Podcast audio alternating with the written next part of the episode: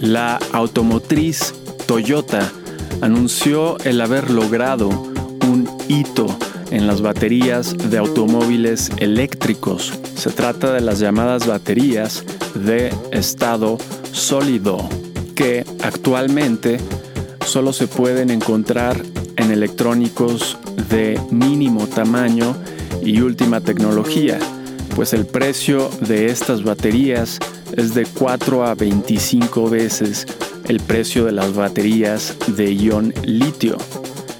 Toyota tiene planes para comercializar autos con esta tecnología para fines del 2027 y eventualmente lograr un rango de 1500 kilómetros con 10 minutos de carga. Hoy es el domingo 25 de junio del 2023 y este es el volumen 4, número 24 del semanario El inversionista.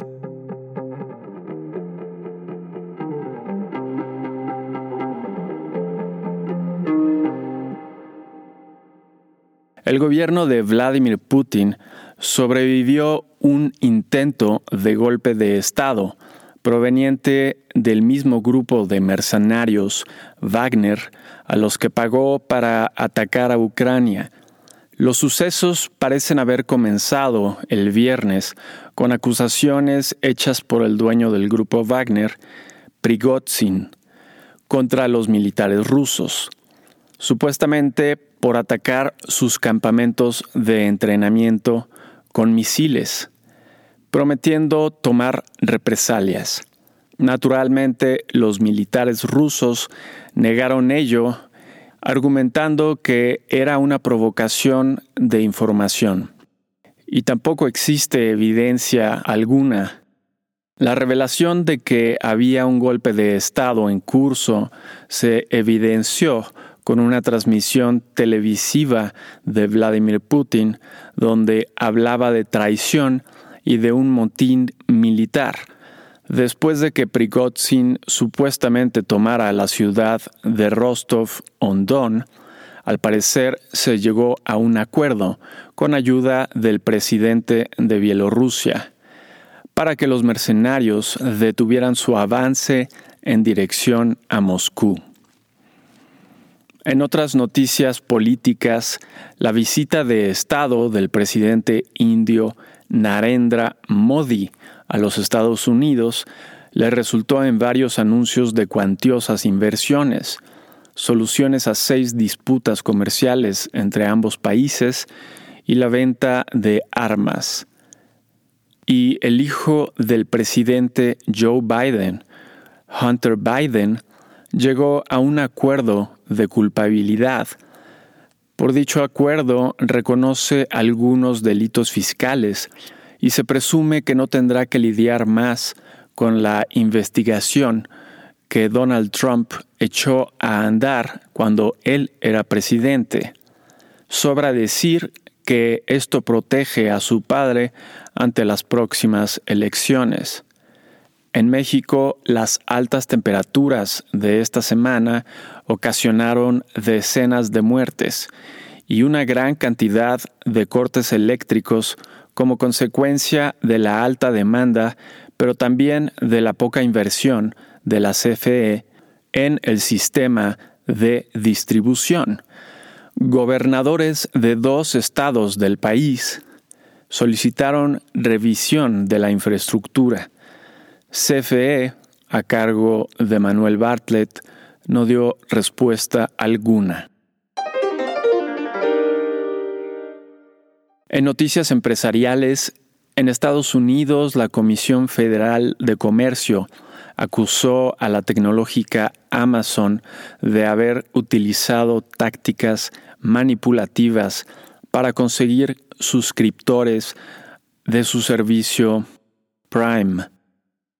La naciente automotriz Rivian se convirtió en la más reciente en llegar a un acuerdo con Tesla para que sus clientes puedan utilizar las estaciones de carga de esta. La farmacéutica AstraZeneca tiene planes para separar su unidad de negocio en China. Sería una medida que le brindaría una mayor protección ante las tensiones entre los Estados Unidos y China. Por un lado, China no tendría motivos para generarle inconvenientes, como lo hizo recientemente con algunas empresas estadounidenses. Y por el otro lado, reduciría el riesgo percibido para los inversionistas de la empresa listada en Nueva York. En economía, Fitch Ratings mantuvo sin cambio la calificación de la deuda del gobierno de México y dijo no desestimar los riesgos al Estado de Derecho. En Estados Unidos y el resto del mundo, los banqueros centrales tomaron acciones o se pronunciaron preocupados por la inflación. Las bolsas de valores resintieron ello. De la semana que termina. 19 al 23 de junio.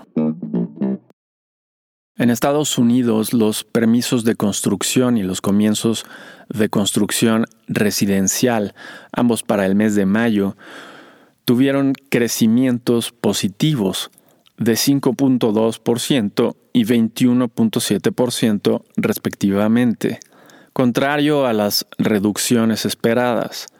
La intervención del gobernador Jerome Powell en la Comisión Legislativa de Servicios Financieros mostró el mismo tono de la reciente decisión, anticipando un alza en la tasa de interés que tal vez suceda en la siguiente decisión del 26 de julio. Las solicitudes de seguro de desempleo de la semana permanecieron sin cambio y las ventas de casas existentes para el mes de mayo se estabilizaron con un crecimiento magro de 0.3%. Finalmente, el índice de gerentes de compra de Standard Poor's para el mes de junio mostró una breve reducción de 54 a 53 puntos. En reportes de utilidades, tuvimos entre otras empresas a FedEx con una sorpresa positiva, Steelcase con una sorpresa positiva y Accenture con una sorpresa positiva. El 68% de las 19 sorpresas fueron positivas, una muy buena semana en reportes de utilidades.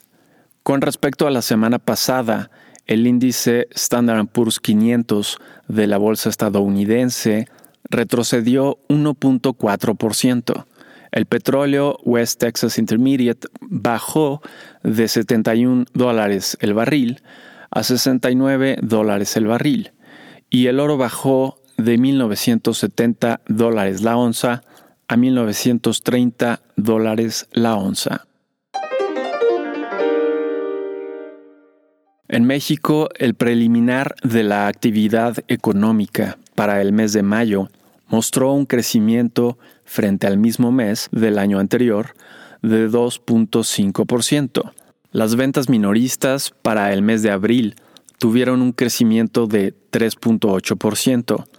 Los componentes del Producto Interno Bruto para el primer trimestre del año mostraron un crecimiento trimestral de la inversión de 3% que no fue suficiente para alcanzar los niveles de inversión del mismo trimestre del sexenio pasado.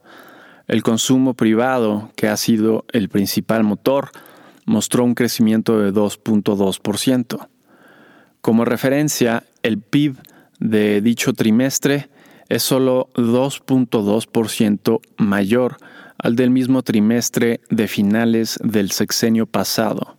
La decisión de política monetaria de Banco de México, como se esperaba, fue mantener la tasa de interés en 11.25%. Con respecto a la semana pasada, el índice de precios y cotizaciones de la Bolsa Mexicana de Valores retrocedió 2.7% y el tipo de cambio subió de 17.06 pesos por dólar a 17.15 pesos por dólar. ¿Qué podemos esperar para la semana entrante? 26 al 30 de junio. En Estados Unidos, el martes tendremos las órdenes de bienes duraderos para el mes de mayo, con y sin vehículos.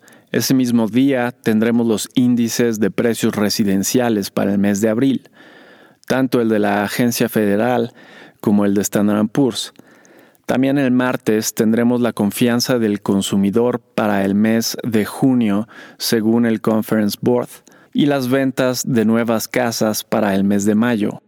El jueves tendremos el dato final del crecimiento de la economía para el primer trimestre, las solicitudes de seguro de desempleo de la semana y al mediodía habrá un discurso del gobernador de la Reserva Federal, Jerome Powell.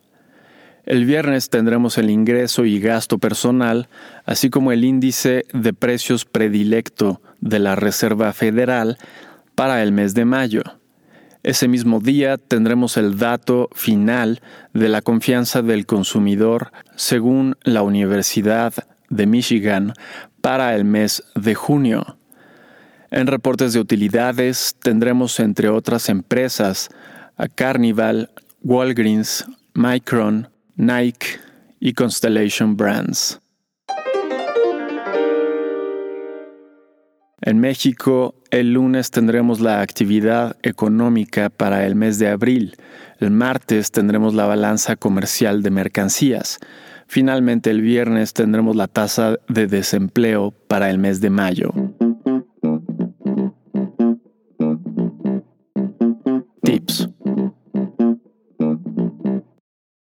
La fuente más importante de preocupación son los eventos recientes en Rusia. En el peor de los casos para la economía mundial, habría una guerra civil que interrumpiría la oferta del petróleo ruso. Ello podría elevar el precio mundial del petróleo en el corto plazo y tener un choque negativo de corto plazo en la bolsa. Aunque esto nos parece poco probable, la estrategia recomendada sería reducir la exposición en bolsa y aumentar la tenencia de deuda como la del gobierno mexicano que brinda hoy en día muy buenas tasas de interés.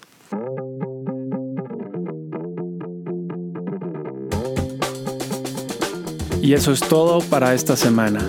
Si te interesa consultar la versión completa, ver números anteriores o suscribirte para recibir El inversionista de forma gratuita, lo puedes hacer a través del sitio elinversionistaonline.com. Y si te gusta escucharnos, por favor déjanos una reseña en la plataforma que utilices. Nos ayudaría mucho. Mi nombre es Gerardo Gómez Ruano. Nos vemos la siguiente semana.